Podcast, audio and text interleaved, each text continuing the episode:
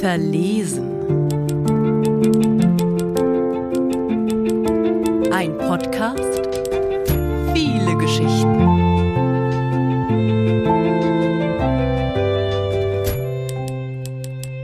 Ringverkehr.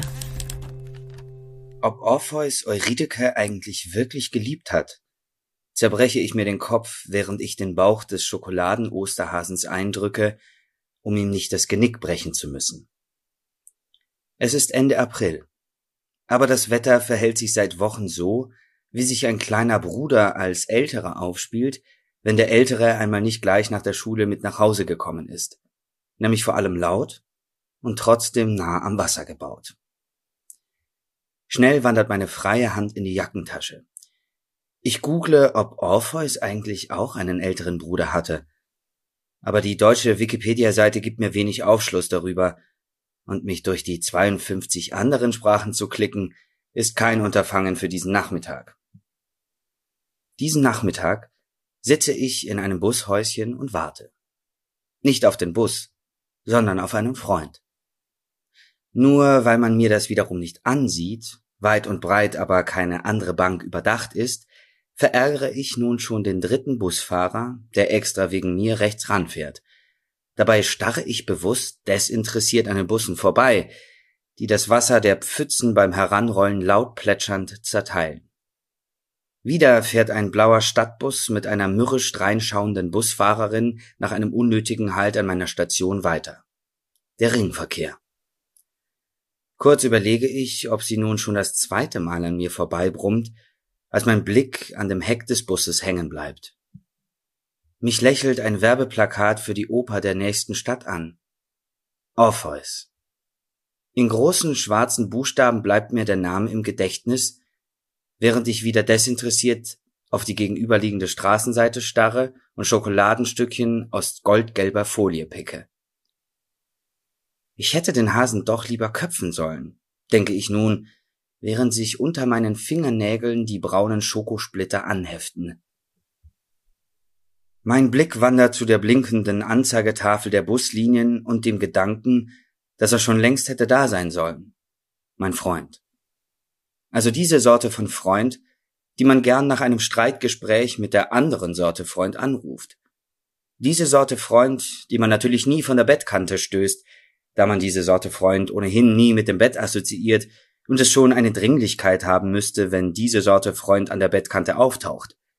Diese Sorte Freund, von der man weiß, dass sie früher oder später immer da sein wird und sich nicht auf den letzten Metern rückversichernd nach dir umdrehen muss, weil sie dir nicht zutraut, dass du es bis zum Gipfel allein schaffst.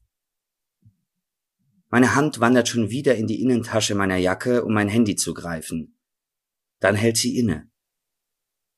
Die großen Buchstaben der Opernwerbung nehmen meine Gedanken ein jetzt die Nachrichten zu checken, ihm zu schreiben, ihn gar anzurufen, wäre doch derselbe Vertrauensbruch, den mein verregneter Kopf Orpheus vorwirft. Er konnte doch auch nicht darauf vertrauen, dass Eurydike ihm aus der Unterwelt folgt und beging im Überprüfen den fatalsten aller Fehler. Hätte er mehr Vertrauen gehabt, so hätte er Eurydike nicht für immer verloren, sondern heldenhaft zurückgewonnen.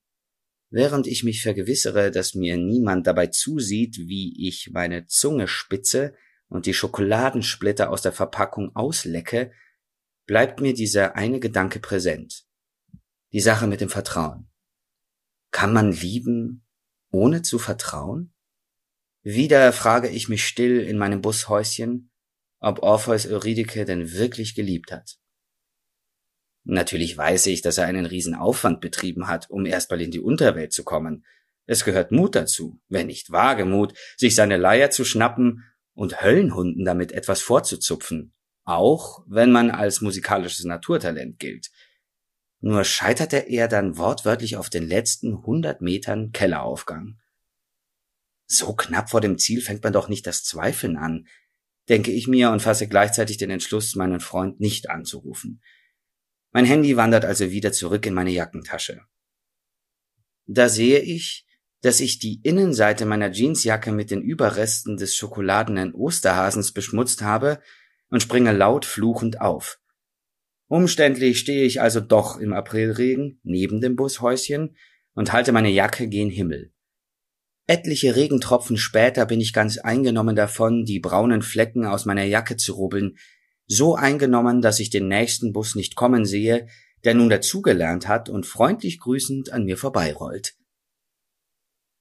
Als ich aufsehe, erblicke ich meinen Freund, wie er mir erschrocken aus dem Bus zuwinkt und signalisiert, dass er vergessen hat, den Stoppknopf zu drücken. Überfordert sehe ich ihm nach, meinem Freund, dem Bus, und dann wieder Orpheus, wie er mich auf dem Werbeplakat anlächelt. Vielleicht gab es ja nicht nur Euridike in seinem Leben, denke ich, und fummle mein klingelndes Handy aus der Jackentasche.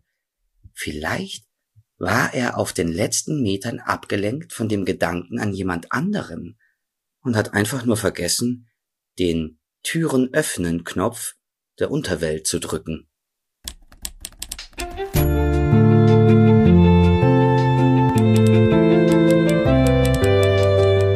Das war Verlesen. Mit einer Geschichte von Lavina Stauber, gelesen von Sebastian Jakob Doppelbauer.